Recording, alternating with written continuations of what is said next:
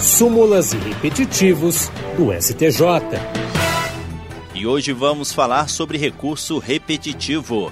A primeira sessão do Superior Tribunal de Justiça decidiu que a regra da irretratabilidade da opção pela contribuição previdenciária sobre receita bruta, prevista na Lei 12.546 de 2011, destina-se apenas ao beneficiário do regime e não à administração. O colegiado também definiu que a revogação da escolha de tributação de contribuição previdenciária pelo sistema CPRB, trazida pela Lei 13.670 de 2018, não feriu direitos do contribuinte. Esses entendimentos foram fixados sob o rito dos recursos repetitivos. Isso significa que eles vão servir de orientação para os demais tribunais do país quando julgarem casos com idêntica questão. O relator foi o ministro Herman Benjamin.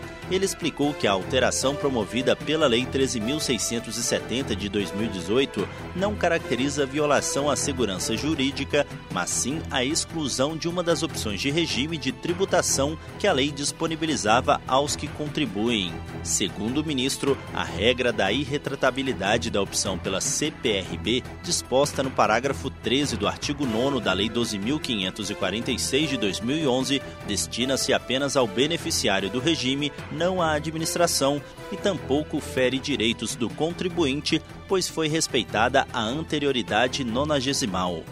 Do Superior Tribunal de Justiça, Tiago Gomide. Súmulas e repetitivos do STJ.